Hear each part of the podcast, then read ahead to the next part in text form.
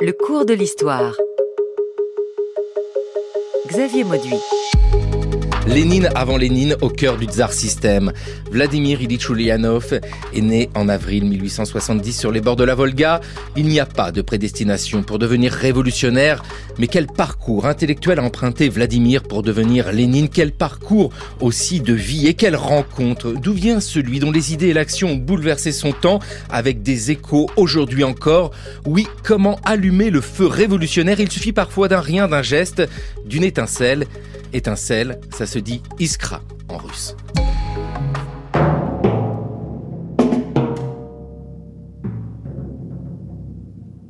Деятельность человека, составившего себе объективную картину мира, изменяет внешнюю действительность.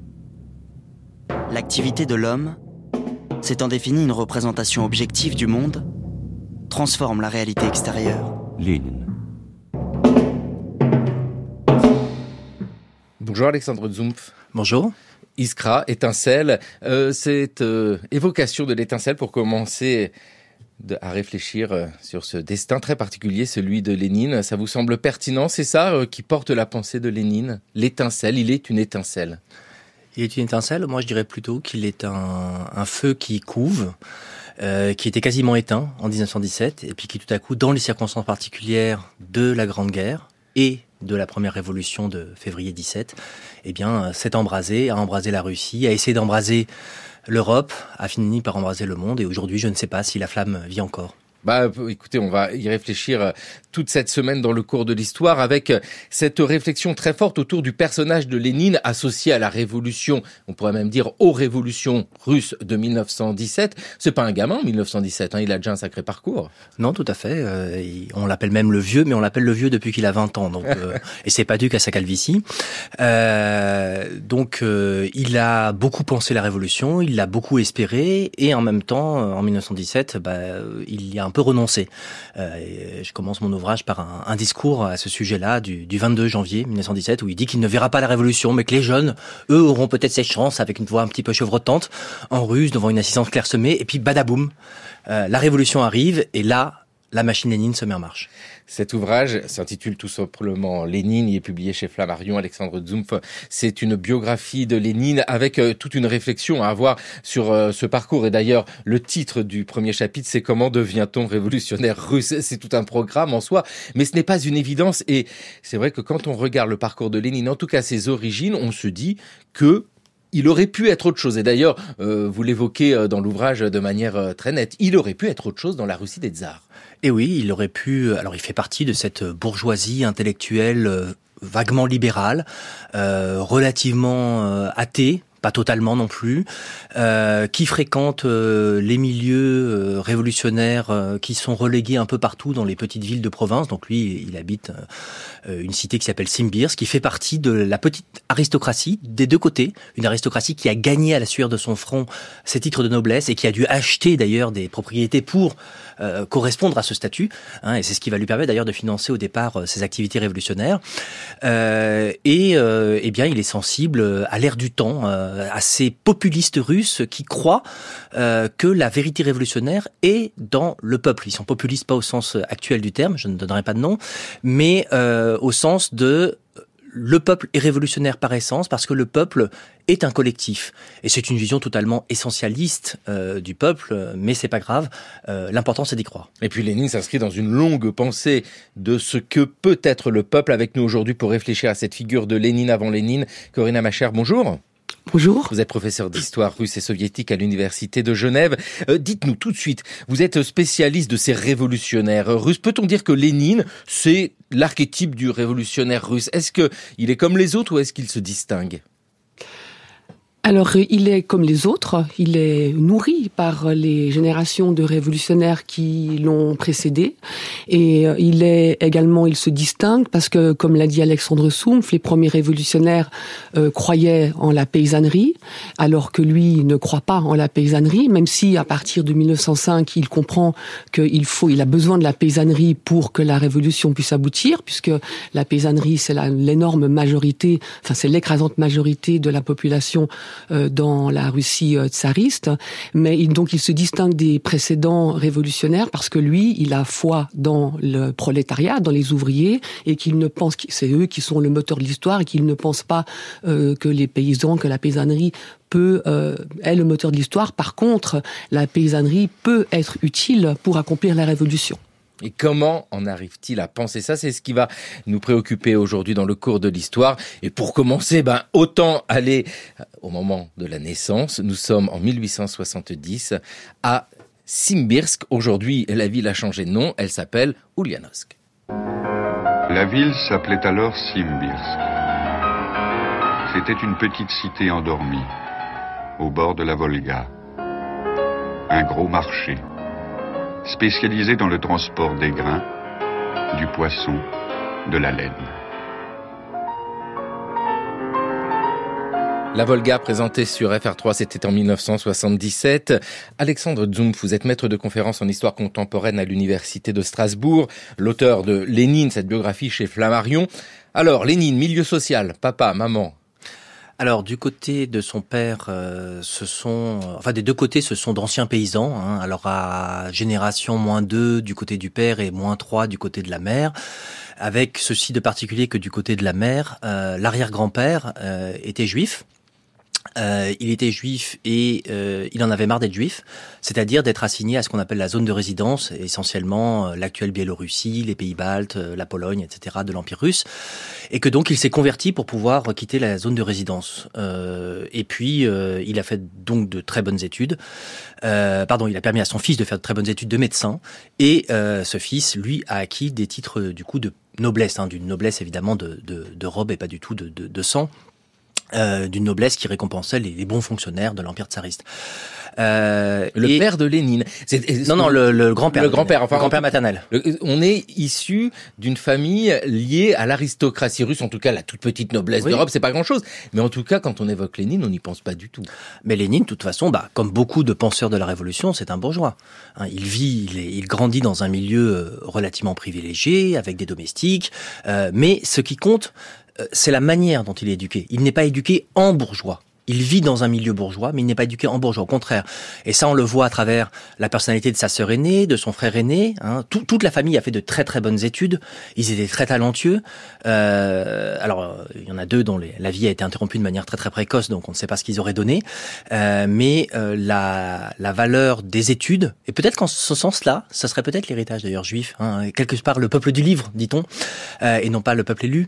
Euh, donc ça, c'était très important, et aussi une certaine vision, euh, oui, du peuple euh, idéaliste, comme on l'a dit tout à l'heure.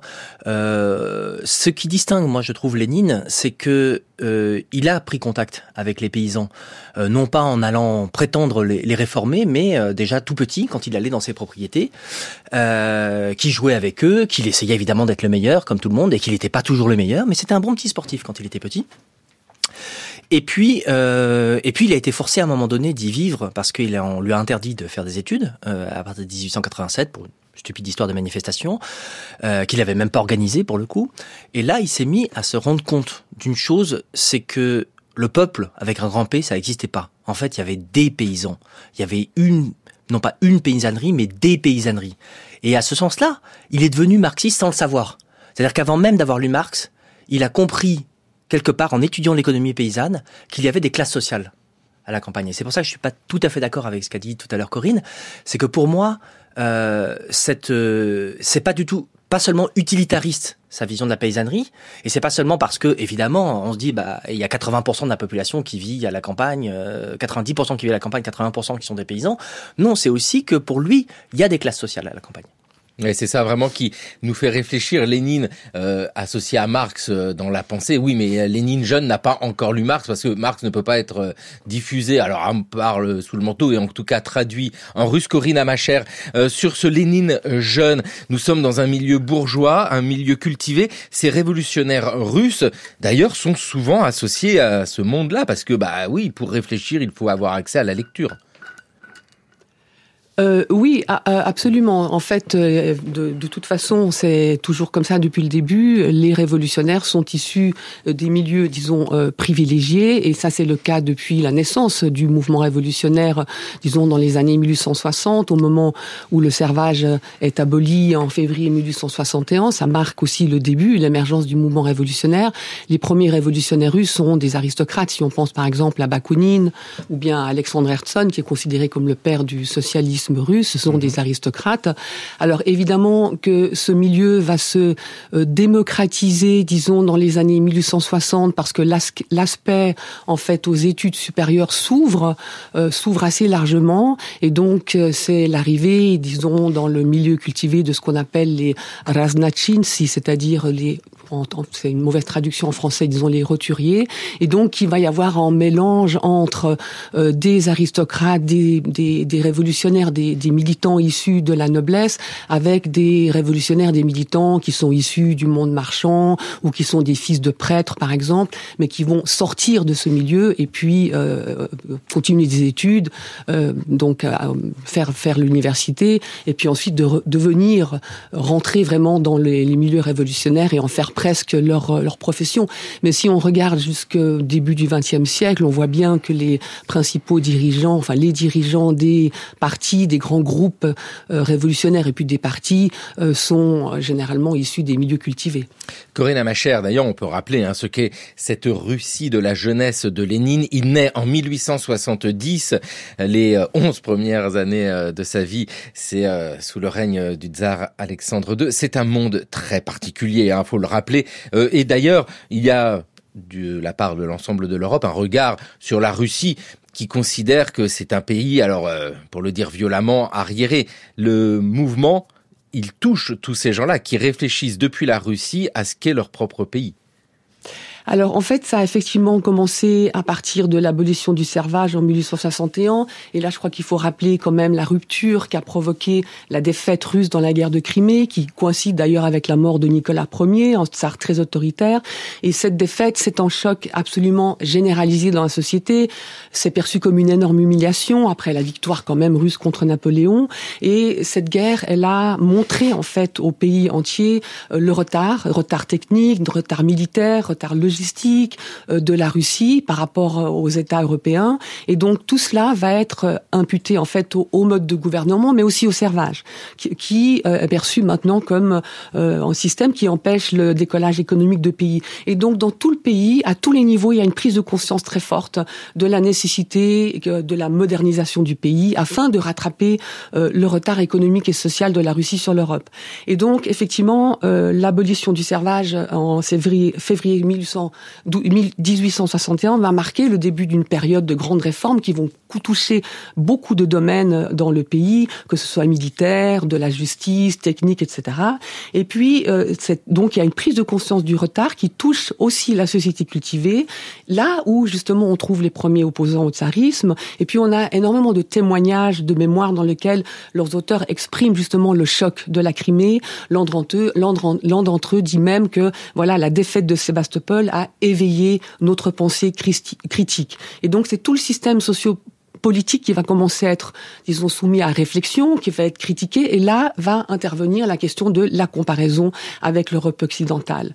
Alors, dans les milieux socialistes, la question euh, du, du, disons, du retard par rapport à l'Europe occidentale va se poser de deux façons. En fait, il y a ceux qui considèrent que la Russie doit rattraper le retard pour s'aligner euh, au système européen, considéré comme plus démocratique aussi que le système russe, malgré, euh, malgré ses défauts. Et puis, il y a ceux qui considèrent que le retard de la Russie va, au contraire, eh bien, lui permettre d'éviter les erreurs et les, les erreurs de l'Occident, éviter aussi le capitalisme destructeur, la prolétarisation, qui s'accompagne évidemment de, de tragédies euh, humaines. Et donc, grâce à cette, euh, à cette paysannerie euh, qui fonctionne selon en, mode, enfin, à travers la communauté rurale ou villageoise, qui ne connaît pas la propriété privée des terres, parce que la terre est redistribuée de façon périodique aux paysans, eh bien, donc, on va prêter un certain nombre de socialistes vont prêter aux paysans en caractère socialiste qui aurait disparu des autres pays européens. Et donc, grâce à ça, on va pouvoir éviter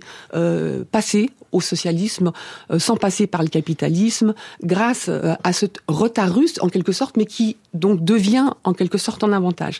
Par contre, ce qu'il faut quand même rajouter, je pense c'est important, il est erroné. On le dit souvent, voilà, on fait une, une barrière très forte entre les populistes qui seraient tournés vers la paysannerie et puis les marxistes qui seraient tournés vers le prolétariat.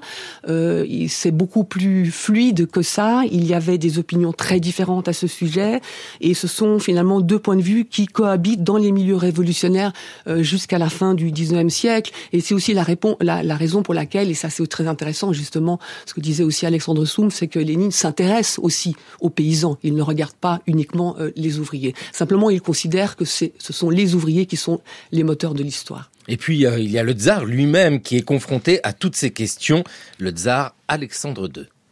Sa Majesté, le tsar.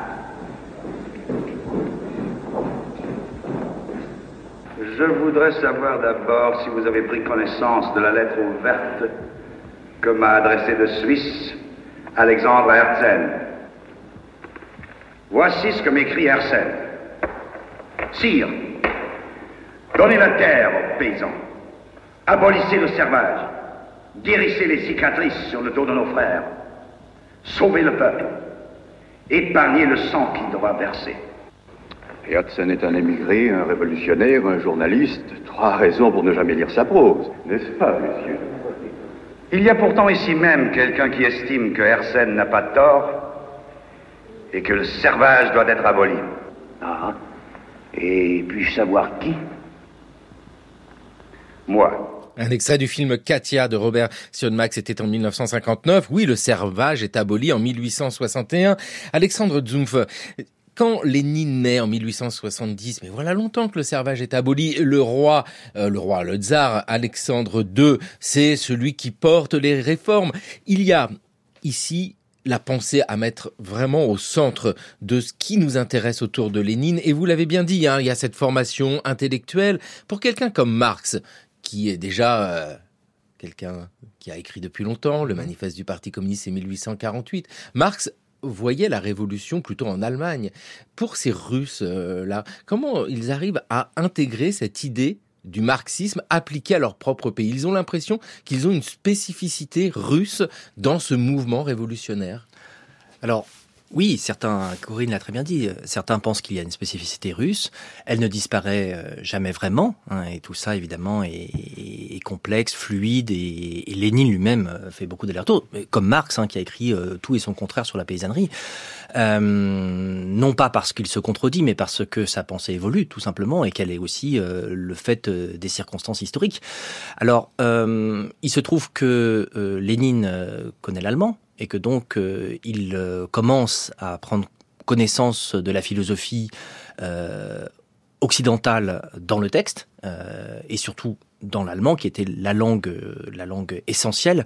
Il faut dire que l'Allemagne, c'était le grand partenaire économique et industriel de la Russie à l'époque. Hein. Il y a l'alliance franco-russe quelques années plus tard, mais en fait, c'est une alliance qui est une aberration du point de vue des, des liens historiques entre, entre les nations européennes. Euh, et de ce point de vue-là, Lénine euh, n'attend pas en fait que d'autres traduisent, même si effectivement euh, le, le, manifeste du Parti communiste est traduit, et aussi surtout le Capital, hein, le Capital qui est en, en voie d'élaboration, qui est ensuite inachevé, puis achevé par euh, par Engels et puis par euh, par Kautsky. Et ça permet de donner, je pense, moins des structures de pensée que une figure à laquelle se rallier d'une part, et euh, pour Lénine, on le voit quand il euh, fait son premier séjour euh, au printemps 1895 en, en, Europe occidentale, ça lui permet de s'inscrire dans un mouvement, ce mouvement de l'international.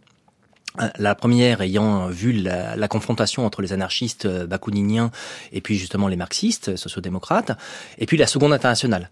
et ça lui permet de s'inscrire, donc de se faire reconnaître, et en quelque sorte, ça lui permet d'avoir une autre stature en Russie. Donc là, c'est assez instrumentaliste. Et euh, d'un autre côté, euh, est-ce que vraiment euh, il a euh, réfléchi, ou plutôt il n'a pas été un très très grand propagandiste du marxisme proprement dit, pardon. Et quand plus tard on a appelé sa pensée le marxisme-léninisme, chose qui à mon avis l'aurait horrifié, il y avait surtout beaucoup de léninisme et pas énormément de marxisme, si ce n'est voilà cette cette étiquette. Aussi, moi, ce que je voulais dire par rapport à tout à l'heure sur les paysans, c'est que quand même, il y a deux énormes impensés euh, dans cette vision de la paysannerie. D'une part, le modèle euh, de la commune rurale, donc du Mir, est un modèle qui n'existe en fait que dans une toute petite partie de la Russie, la Russie riche euh, du sud des terres noires. donc de cette Russie méridionale, et elle ne vaut pas dans la plupart des territoires russes. Euh, ensuite, il y a le fait qu'on oublie qu'il y a 40 millions euh, de musulmans dans l'Empire russe à l'époque. Enfin, 40 millions, c'est les chiffres de 1917, mais disons qu'il y en a déjà 30 millions à l'époque, qui n'ont pas du tout ce système d'organisation, qui est un système clanique. Euh, et enfin, il y a l'impensé des femmes. Et ce que je voulais dire aussi, c'est que par rapport à la démocratisation euh, dont parlait Corinne tout à l'heure, bah, cette démocratisation, elle se voit non seulement par rapport à ceux qu'on appelle les roturiers, c'est-à-dire ceux qui franchissent en fait le plafond de verre, mais aussi par rapport au fait qu'un certain nombre de femmes euh, s'engagent dans ces études, et notamment de femmes juives. Et euh, c'est elles qui sont aussi un, des bataillons assez importants de cette nouvelle cohorte révolutionnaire. Et euh, Lénine, euh, il a eu son ascension, euh, c'est un homme blanc de 50 ans, euh, un peu chauve, hein, n'est-ce pas? Mais il a aussi été toujours en contact avec des, révolutionnaires femmes, et elles l'ont beaucoup aidé, et il les a aussi beaucoup aidés. Moi, c'est aussi ça que je voulais voir, c'est que euh, que je voulais sur le, la chose que je voulais insister et sur laquelle j'ai j'ai essayé d'insister dans mon ouvrage, c'est sur ce cette euh, aussi démasculiniser euh, cette histoire révolutionnaire. On oublie souvent que les révolutionnaires russes étaient aussi, et beaucoup des femmes. Et d'ailleurs, la plupart des révolutionnaires russes réfugiés en Suisse ou en France, qui faisaient des études en France ou en Suisse parce qu'elles ne pouvaient pas le faire en Russie, étaient des femmes. Bah, on a évoqué le tsar Alexandre II, ce tsar euh, qui est assassiné par un attentat en 1881, attentat Corina Macher, qui est mené notamment par une femme, hein, Sofia Perestrovskaya. Euh, là, on a une grande figure de révolutionnaire. On réfléchit hein, vraiment à comment Lénine s'inscrit dans ce long mouvement de la construction des révolutions en Russie. Euh, oui, alors pour pour euh, juste pour reprendre par rapport aux femmes, c'est tout à fait juste. Les femmes sont très présentes euh, dans les milieux révolutionnaires et en fait, euh, c'est à partir des années 1870 que cette présence euh, accrue des femmes, enfin cette présence de femmes augmente euh, énormément. Et ce qui est aussi très intéressant et ce qu'a aussi dit Alexandre Soum, c'est que elles sont plus, ah, d'abord, elles sont plus dans l'ombre de leur mari comme elles ont été, elles l'ont été pendant longtemps, comme ont été par exemple les épouses des officiers décembristes qui se sont révoltés contre le tsar en 1820 1800 1825 et qui sont restés dans l'histoire. Pourquoi? Parce qu'elles ont suivi leur mari en Sibérie. Donc c'était un acte de sacrifice. Désormais, à partir des années 1870, ce sont des actrices à part entière et je dirais même que euh, le radicalisme féminin a été absolument central aussi pour la cause de l'émancipation des femmes en Russie parce que les femmes euh, révolutionnaires elles luttaient pour la cause révolutionnaire, euh, mais et pas pour l'égalité des femmes spécifiquement, mais par leur exemple, par leur parcours, elles ont transformé la vision des femmes dans une société russe euh, très patriarcale. Alors, vous avez mentionné le nom de Sofia Perovskaya, Perovskaya, effectivement, qui a participé de façon très active à l'assassinat de l'empereur en 1881 et qui sera d'ailleurs pendu en, en, mars 1881 avec quatre autres terroristes, dont son compagnon, Andrei Zhiliabov.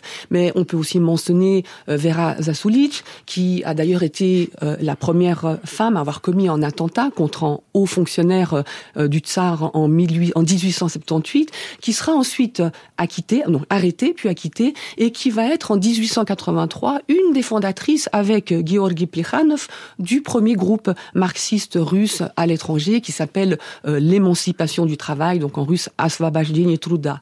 Mais on a aussi beaucoup d'autres femmes et effectivement le rôle des femmes, des jeunes filles qui sont venues étudier et en particulier euh, en Suisse, puisque la Suisse étant des pays qui a ouvert ses portes aux universités aux femmes euh, le plus tôt, euh, Zurich c'est 1800-1867, eh bien ces femmes elles viennent en Suisse, elles viennent pour étudier, ce sont pas forcément des révolutionnaires, mais une fois qu'elles se trouvent en Suisse, eh bien elles vont, disons, s'ouvrir aux idées socialistes pour une raison très simple, parce qu'en Suisse se trouve un certain nombre de révolutionnaires célèbres, dont euh, Bakounine à Zurich, et puis Piotr Lavrov, qui est un autre révolutionnaire. Et donc elles vont être, elles vont se, disons, se familiariser avec les idées socialistes.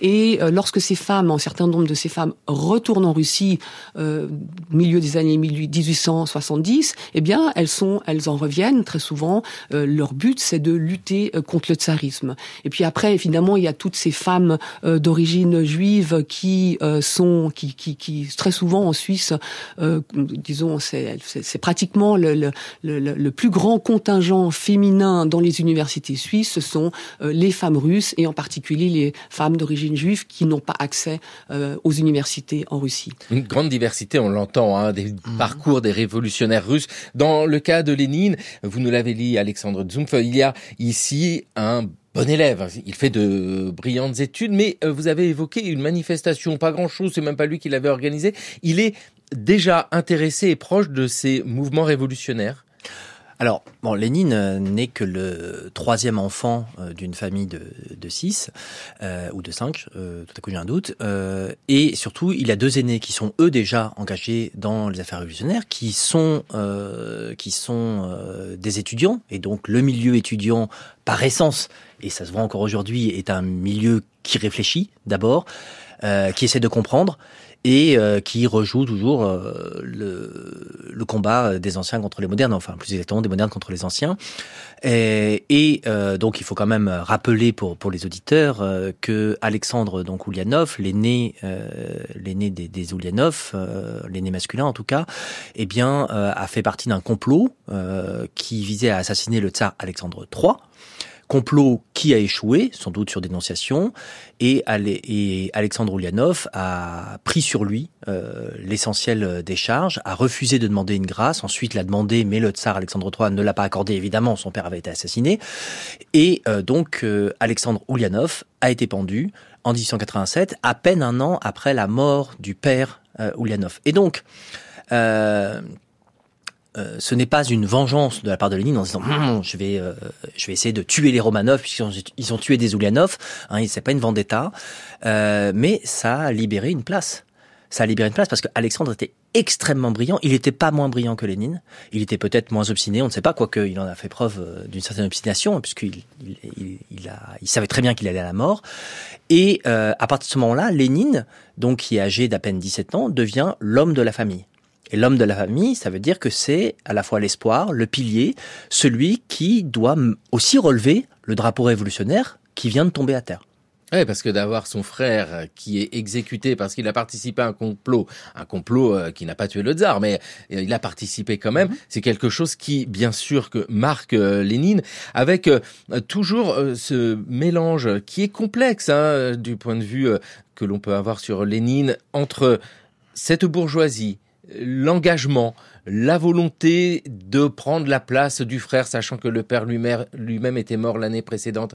Euh, il est à un moment de choix. Comment ça s'opère ces choix pour lui? Il va à l'université? C'est vraiment là, ce terreau universitaire qui peut expliquer sa volonté de s'engager dans le mouvement révolutionnaire? C'est difficile à dire. C'est difficile à dire parce que euh, on n'a pas beaucoup d'écrits de cette période-là. il n'est pas encore euh, très bien suivi par euh, la police politique qui est l'Okrana, qui ne le considère que comme le frère de. Hein, il s'est pas encore fait un prénom. Il n'est que le petit frère d'Alexandre qu'il faut surveiller, évidemment parce que c'est de la mauvaise graine d'Oulianov. Et euh, donc cette manifestation estudiantine euh, sur des affaires, euh, ce serait plutôt d'une manifestation de syndicalistes, hein, c'est pas sur des sur des sur à bas le tsar, mais il y participe dans des circonstances qu'on n'a pas très très bien élucidées. Les, les hagiographes disent qu'évidemment bouillonner en lui des choses. Moi j'y crois pas trop. il se fait prendre par la patrouille et évidemment le seul qui est puni c'est lui puisqu'il est le frère d'Alexandre. Et donc il est puni très sévèrement. On lui interdit de faire des études. Et ça c'est une grande erreur je pense. Je pense que ça a été une erreur, non pas parce que, encore une fois, ça l'a mis en rage et qu'il a voulu se venger, mais parce que, euh, eh bien, il a dû euh, se mettre en retrait de la société. Il a dû aller à la campagne. C'est là qu'il a étudié l'économie paysanne et qu'il a écrit son premier grand ouvrage qui a fait du bruit euh, par la suite, même s'il a publié un peu plus tard. Et il s'est battu aussi pour la restauration du droit, de son droit, et donc il s'est battu pour l'état de droit qui existait en Russie. Hein, qu'il n'était pas un État sans droit. Mais donc, se battre, c'est déjà entrer dans une lutte. Et à ce moment-là, ne pas accepter d'être puni par le tsar, ne pas accepter comme Pushkin euh, d'aller en relégation ou comme Lermontov d'aller se faire tuer dans le Caucase, eh ben c'est c'est une position de rupture. Et quand Corinne tout à l'heure a dit que les jeunes filles russes n'étaient pas forcément révolutionnaires, mais quand on est une jeune fille juive de l'Empire russe, aller faire des études en Occident, mais c'est une énorme double révolution personnelle. Moi, je crois que euh, voilà, c'est pas seulement un, un, modèle, ça veut dire se penser autrement soi-même. Et donc, il devenu révolutionnaire, pas marxiste, pas populiste, mais peut-être qu'il n'avait pas très envie en fait de faire comme son, frère aîné et sa sœur. On ne le saura jamais. Mais ce qui est sûr, c'est que ce, ce, ce, ces quelques mois changent sa destinée et le poussent en quelque sorte du côté euh, non pas de l'opposition, mais en dehors de la société. Il faisait partie de la meilleure société de Simbirsk et tout à coup, ce sont des proscrits. On ne les invite plus, on les ignore dans la rue. Ils sont obligés d'aller à la campagne. À un moment même, sa mère se dit bon, euh, Volodia, allez viens, on devient des hauts bureaux. Bon, lui, ça l'a pas trop intéressé, évidemment. Euh, en revanche, il s'est dit, euh, mais moi, je vois qu'il y a beaucoup de problèmes, et donc je vais étudier cette question-là. Et c'est par sa force intellectuelle qu'il s'est remis dans euh, ce mouvement révolutionnaire, et que quand il arrive dans ces milieux populistes, hein, qui bon vivotent un petit peu sur leurs acquis, qui font oh oui, le peuple un jour va se lever, bah, lui il dit non mais excusez-moi, messieurs dames, mais ça ne va pas. Et à chaque fois qu'il arrive, il fout le bordel parce que il n'est pas d'accord. Et on dit, oui, évidemment, c'est un jeune gommeux, un jeune godeluro, il veut se, il veut se faire voir, mais le problème, c'est que il développe sa pensée. Et que quand il développe sa pensée, il est convaincant. Et à ce moment-là, il arrive ensuite à Saint-Pétersbourg où il est accepté pour finalement faire des études de droit. Et là, il rencontre d'autres jeunes qui ne sont pas satisfaits qui n'ont pas forcément lu Marx tous, qui ne sont pas satisfaits du milieu révolutionnaire russe, qui trouvent finalement que bah, les nihilistes, les terroristes, c'est pas terrible, que les populistes attendent que le peuple se réveille, et bah, on peut attendre longtemps, et qu'il faut agir. Et il se trouve aussi que Saint-Pétersbourg, il a été exclu de l'université à Kazan, en fait, il était à Kazan, hein, donc sur la Volga, grande ville euh, sur la Volga. Euh, il se trouve que Saint-Pétersbourg, il y a une classe ouvrière qu'il n'y avait pas vraiment à Kazan. Et donc là, vous voyez encore le, le, le rôle des contingences du hasard. Il aurait fait ses études continuellement à Kazan, et puis il serait allé à Moscou, qui est une grosse bourgade commerçante, avec bien entendu une industrie textile ou une industrie du sucre, mais c'est de l'industrie agroalimentaire, c'est pas la même chose que le prolétariat ouvrier de Saint-Pétersbourg. Et là, il rentre dans cette université. Il y a sa sœur aînée qui elle-même a été punie hein, dans l'affaire de son du, du, frère aîné. Donc elle, c'est la, la première euh, des enfants Oulianov, Anna, qui est mariée à un militant marxiste. Et donc, ce n'est pas non plus par elle qu'il devient marxiste. C'est en fait grâce à la rencontre notamment de deux euh, personnes, Julius Martov, donc un juif révolutionnaire qui sera le grand euh, leader des mencheviks, hein, ils vont se disputer dès, dès 1903, et puis euh, Gleb Klijanovski qui lui fait des études d'ingénieur. Et donc on a euh, un avocat, euh, un, euh, un étudiant en, en, lettres, philosophie, et donc cet ingénieur qui monte un groupe, et un groupe de quoi? D'éducation marxiste. Et c'est là qu'il devient, qu'il prend, il sait pas juste, il va voir des ouvriers en leur disant oui, Marx a dit, Marx a fait, et donc il faut faire. Non, euh, il se décide à euh, agiter la grève, à prendre contact euh, dans différents quartiers ouvriers, notamment le quartier de Viborg, ou euh, euh, près de l'usine euh, de l'usine Poutilov qui deviendra l'usine Kirov avec des ouvriers a donné des cours du soir et on fait aussi la révolution en l'enseignant et c'est aussi comme ça qu'on se façonne soi-même comme révolutionnaire. Mais dès cette époque-là, il y a un trait assez notable chez Lénine que j'ai constaté dans ses petits écrits de l'époque, c'est qu'il n'est pas question véritablement d'écouter les ouvriers c'est vraiment leur apprendre comment être un révolutionnaire. Ah oui, parce que ça, c'est vraiment l'étincelle que nous évoquions au début. Il y a besoin d'une étincelle pour tout lancer. Corinne, ma chère, étudier les révolutionnaires russes, c'est aussi réfléchir au phénomène de génération. Avec Lénine, nous sommes à une certaine génération de ce mouvement-là qui est né euh, au milieu du 19e siècle, mais qui s'adapte selon les contextes. Euh, Lénine euh, sait que la commune de Paris a été un échec. Il faut trouver toujours d'autres modalités pour changer. Et alors euh, là maintenant, on est sur des réflexions beaucoup plus profondes sur le capitalisme, mais pas seulement. C'est une génération particulière, Lénine. Alors c'est la génération aussi qui euh, agit lorsque le tsar a été assassiné euh, en 1881 et euh, cette génération de révolutionnaires euh, terroristes qui elles-mêmes étaient devenues terroristes parce qu'ils avaient subi les désillusions des premières années du mouvement révolutionnaire. Je rappelle quand même que durant l'été 1874, on a des centaines de jeunes gens et aussi de jeunes filles qui sont issus des milieux estudiantins qui vont partir dans les campagnes dans l'espoir de pouvoir ouvrir la paysannerie aux idées socialistes et peut-être, qui sait, peut-être les amener à se révolter euh, contre le tsar. C'est un échec, euh, c'est un échec euh, vraiment très très fort parce que la paysannerie d'abord ne reconnaît pas cette jeunesse venue des villes, venue lui, lui prêcher le, le socialisme. Elle se demande pourquoi ces seigneurs qui encore jusqu'à peu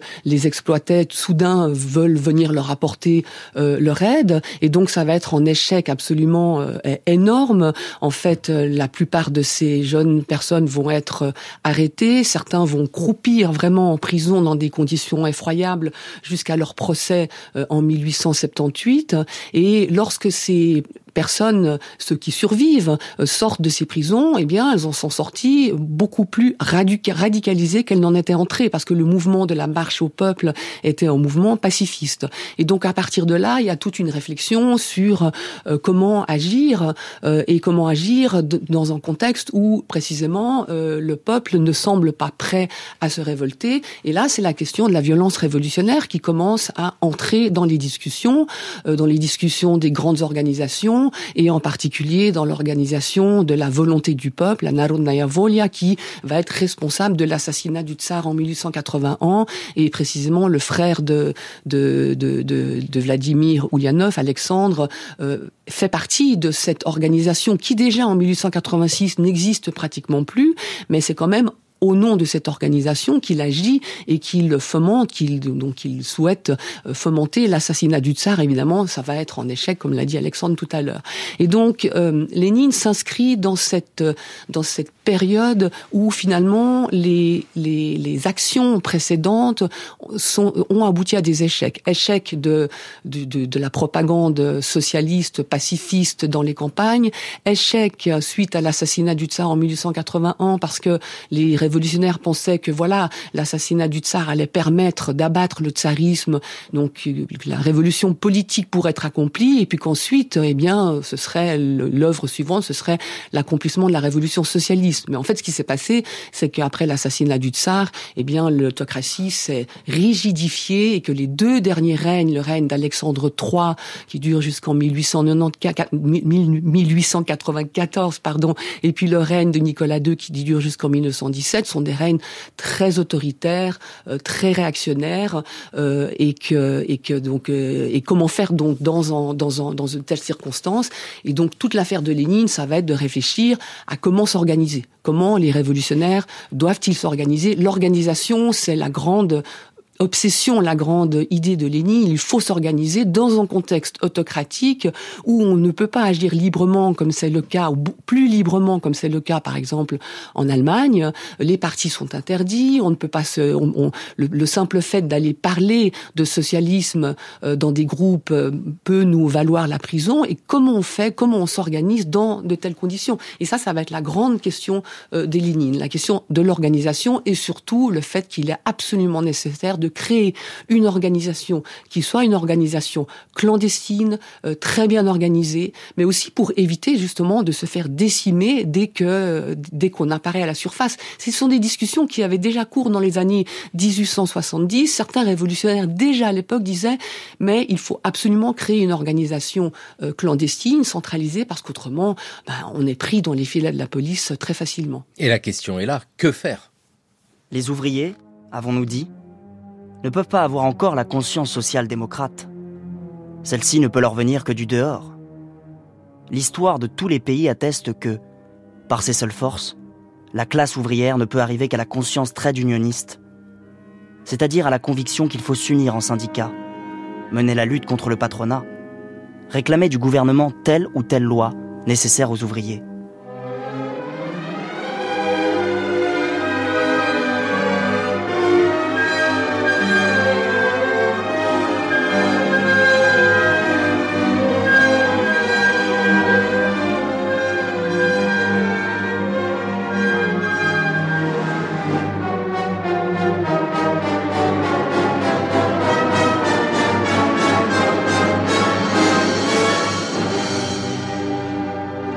Le cours de l'histoire. Xavier Mauduit. Tchaïkovski avec nous. Euh, ici, on vient d'entendre un extrait de Que faire, ce texte de Lénine de 1902, lu par Raphaël Laloum dans le cours de l'histoire sur France Culture. Euh, dites-nous, Alexandre Zoumpf, c'est quoi ça Que faire en 1902 C'est formidable parce que ce titre lui-même est porteur d'une longue histoire. Tout à fait, c'est là une référence euh, un ouvrage très célèbre donc d'un penseur plutôt de, de, la génération précédente qui était avait écrit un ouvrage qui s'appelait Que faire, donc euh, Tchernyshevsky, Nikolai, de son doux prénom, euh, qui euh, déjà posait donc cette question dont parle dont, dont parlait Corinne à l'instant. Euh, que faire, qui a été le livre de chevet de toute une génération, mais qu'en fait Lénine euh, a mis plusieurs fois à lire, ça l'a jamais vraiment intéressé. Puis finalement, il s'est dit bon, si mon grand frère regrettait les tant que ça, je vais le lire. Il y a trouvé une forme de de feu révolutionnaire, mais au fond, on ne peut pas dire que ça l'ait euh, beaucoup inspiré par la suite. En revanche, évidemment, euh, reposer la question, euh, c'est doublement provocateur.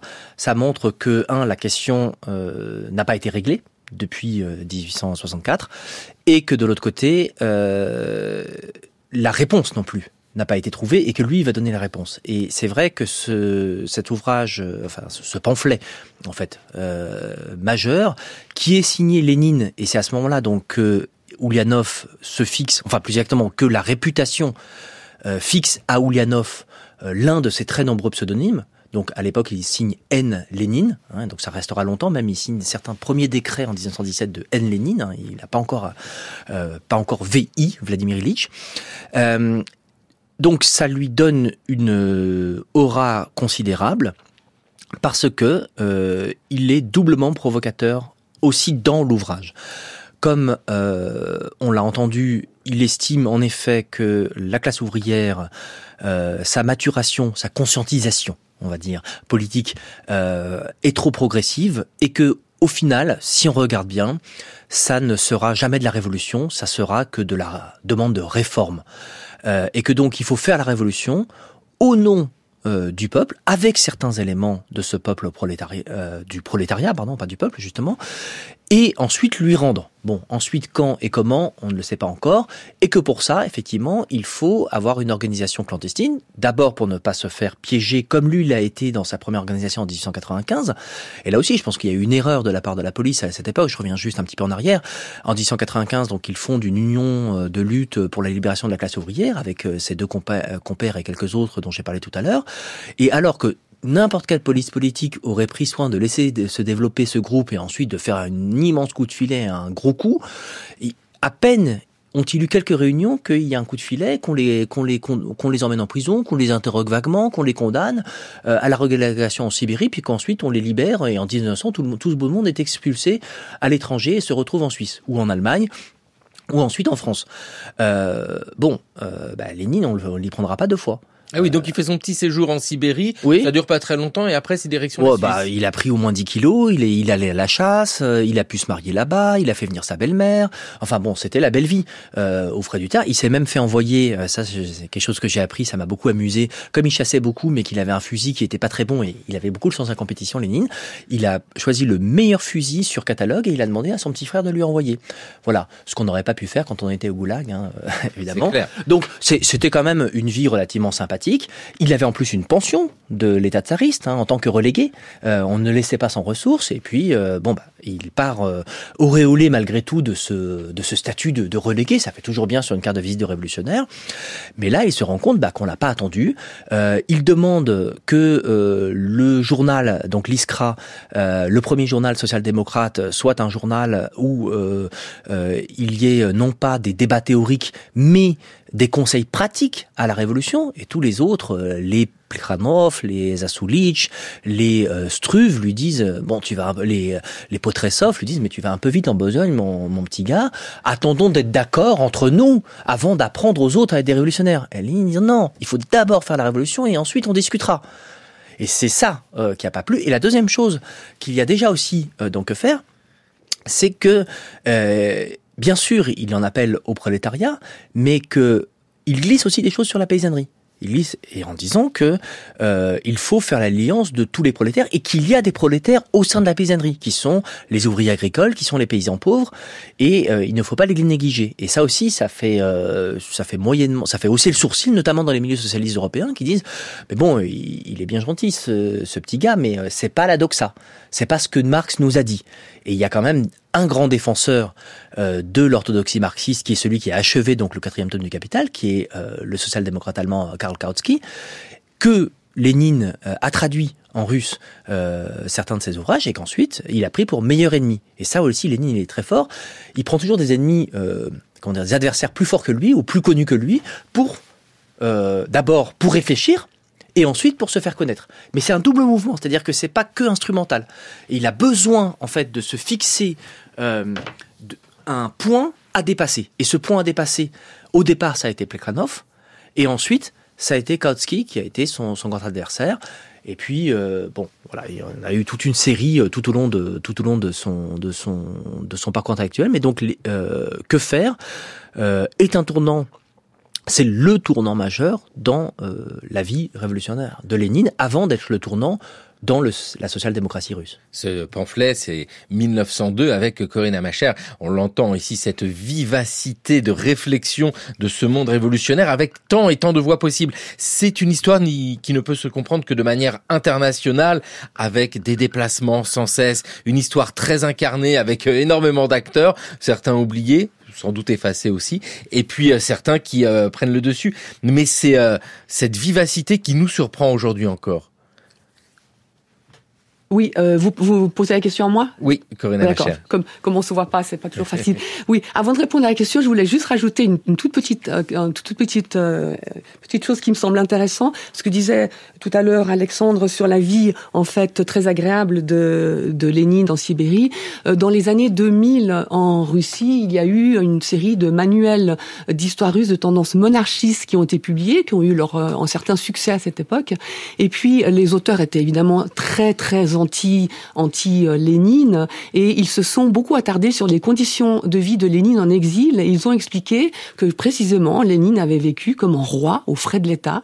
Dans une grande ils décrivent ses conditions de vie euh, les paysannes qui lui lavaient ses affaires qui lui préparaient à manger que lui se promenait il discutait avec les autres exilés il s'occupait de chasse et que en fait la réponse de Lénine à la bonté de l'État russe et la bonté du tsar russe aussi eh bien sa réponse a été la haine de la Russie la haine de l'orthodoxie et son désir de destruction. Donc les conditions de vie de Lénine sont, euh, voilà, ont fait couler euh, beaucoup, beaucoup d'encre. Mais contrasté avec sa très très grande précarité quand même une fois qu'il était en exil. Hein. Là, Absolument. D'autant qu'il dépensait tout son argent pour ses publications et qu'il allait sans cesse mendier auprès du SPD. Donc euh, voilà, Bien sûr, part, il a été quand même placé en exil parce que aussi il servait de lièvre à la, à la police politique et, euh, et, il le savait mais il s'en fichait euh, parce qu'il avait d'autres manières de, de, de, procéder pour euh, bien se dissimuler et, euh, et donc euh, oui il en a voulu il a passé plus de temps en exil quasiment qu'en Russie où ça? Alors, il y a la Suisse. La Suisse, euh, il a vécu en Angleterre. il a vécu quatre ans à Paris entre 1908 et 1912. il a vécu ensuite en, à Cracovie. Euh, voilà, pour l'essentiel. Il est allé plusieurs fois en Suisse, hein, Genève, Zurich. Euh, il a vécu très brièvement aussi en Allemagne, euh, mais le comment dire son séjour le plus long, ça a été en France.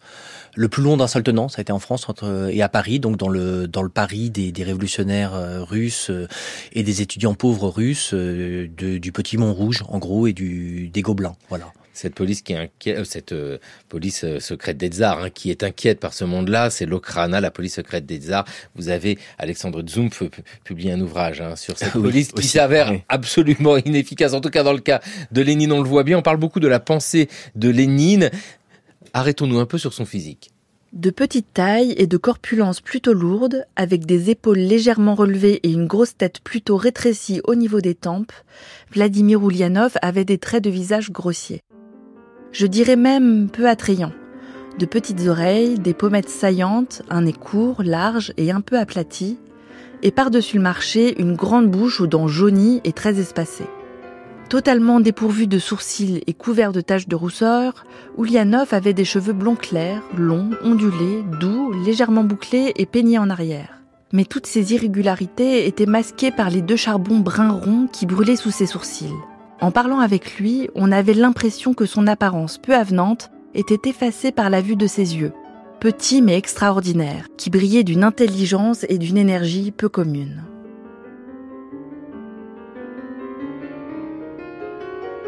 Nous croisons régulièrement la photo de Staline jeune, Staline jeune, beau gosse, Lénine c'est autre chose. Ici, c'est une description que Jeanne Delecroix nous lisait. C'est tiré des mémoires posthumes d'Alexandre Naoumov, un personnage formidable hein, qu'on trouve dans votre ouvrage Alexandre Zumpf, Lénine, publié chez Flammarion, parce que cet homme-là fait partie du dernier gouvernement du tsar. Il est ministre de l'Agriculture, mais c'est un camarade de classe, on pourrait le dire, de Lénine à Simbirsk. Et c'est marrant parce que ici, et vous l'évoquez, ce sont deux destins tout à fait.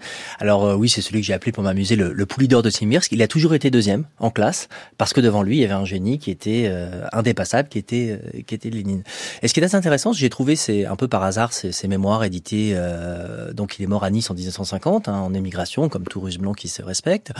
et on peut dire que il n'a pas vécu une mauvaise vie au final. Et certes, il a dû quitter son pays, mais enfin bon, Nice, c'est pas non plus l'endroit le, le plus désastreux de la terre il en voulait pas particulièrement à Lénine, et donc je me, j'ai trouvé que c'était un, un, récit. Alors euh, l'essentiel n'est pas consacré du tout à Lénine, hein, ce sont des mémoires, mais euh, tout ce qu'il raconte de son, de sa jeunesse aux côtés de Lénine est en fait assez, assez juste. Et donc effectivement, il donne un portrait qui, qui, qui fait pas très envie euh, physiquement, euh, mais il décrit aussi, et sans être un géographe, donc le fait que Lénine était considéré comme quelqu'un à part vraiment, qu'il était respecté, qu'il euh, aidait aussi ses camarades quand il le fallait. Et ça, personne ne l'obligeait à le dire. C'est pas quelqu'un euh, qui écrivait en Union soviétique dans les années 50.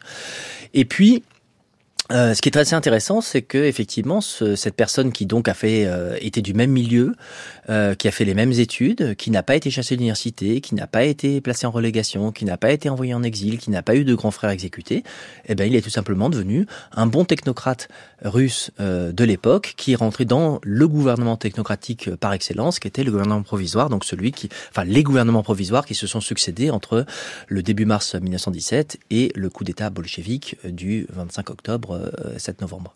Et ici, nous avons un personnage qui, ça y est, se dessine. Nous sommes allés, arrêtons-nous en 1902 quand Lénine fait paraître son pamphlet. Que faire? Il donne la proposition Corinne à ma chère le, les voies possibles, on le sent bien hein, dans l'existence de Lénine, euh, bah, sont multiples, mais c'est comme dans toutes nos existences. Il y a des, des, prises de décision, il y a les rencontres, il y a les hasards. Comment Lénine arrive-t-il à devenir aussi important? J'ai envie de le dire autrement.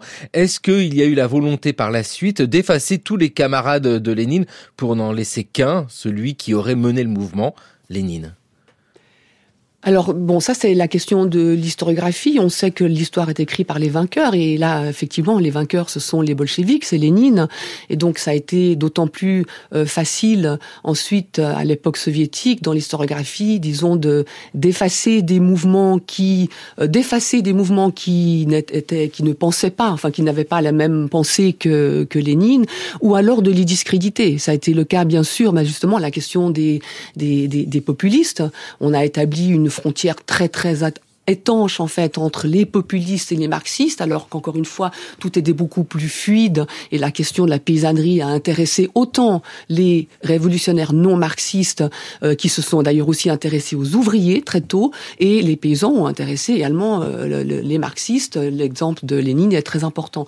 Donc une volonté d'effacer. Il y a un certain nombre de révolutionnaires qui ont été effacés, qui ont été pratiquement, euh, enfin sur lesquels on a pas pu travailler pendant l'époque soviétique, que tous les tous les révolutionnaires qui ont précédé justement euh, le marxisme. Et puis bien sûr, il y a aussi des, des, des, des marxistes, mais qui n'étaient pas des bolcheviks, qui ont ensuite été critiqués. On peut prendre l'exemple de Georgi Plekhanov, qui était quand même pendant longtemps le maître de, de, de, Lénine. Il faut quand même se rappeler que le premier voyage que Lénine euh, effectue euh, en Suisse, c'est c'est assez tôt, c'est en 1895, et, et il vient voir Georgi Plekhanov euh, en Suisse, euh, à Genève, pour euh, justement, le but c'est de faire le lien, d'effectuer le lien en fait entre les, la théorie marxiste qui est élaborée à l'étranger et puis les groupes marxistes qui sont dans la pratique, qui sont en train d'agir sur le terrain.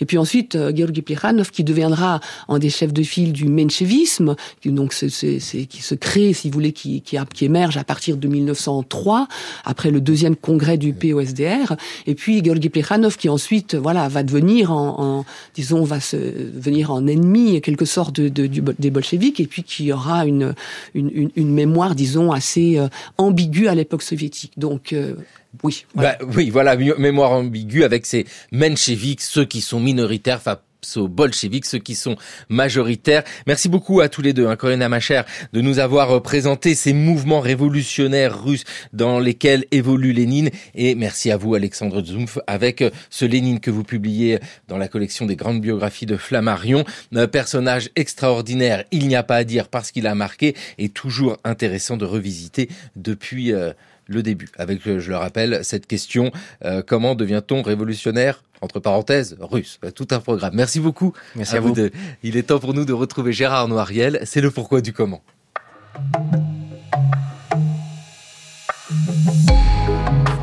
Comment identifier les morts pour la France?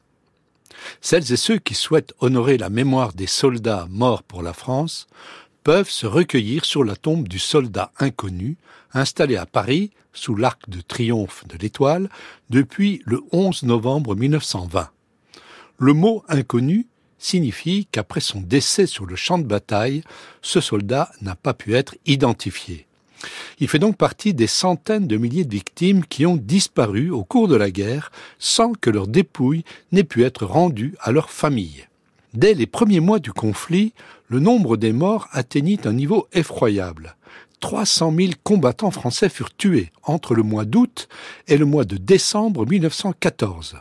Le 22 août, en une seule journée, 27 000 d'entre eux perdirent la vie. Face à cette hécatombe, le général Joffre décida que les victimes seraient inhumées dans des fosses communes pouvant contenir jusqu'à 100 corps. Comment, dans ces conditions, identifier les victimes de ces atrocités Depuis 1881, les militaires étaient dotés d'une plaque d'identité fabriquée en maillechort, un alliage inoxydable de nickel, de cuivre et de zinc que chaque soldat devait porter en médaillon autour du cou. Les directives officielles précisaient que les plaques des soldats décédés devaient être ôtées du cadavre afin de suivre le livret militaire ce qui rendait pratiquement impossible l'identification des morts ensevelis dans des fosses communes.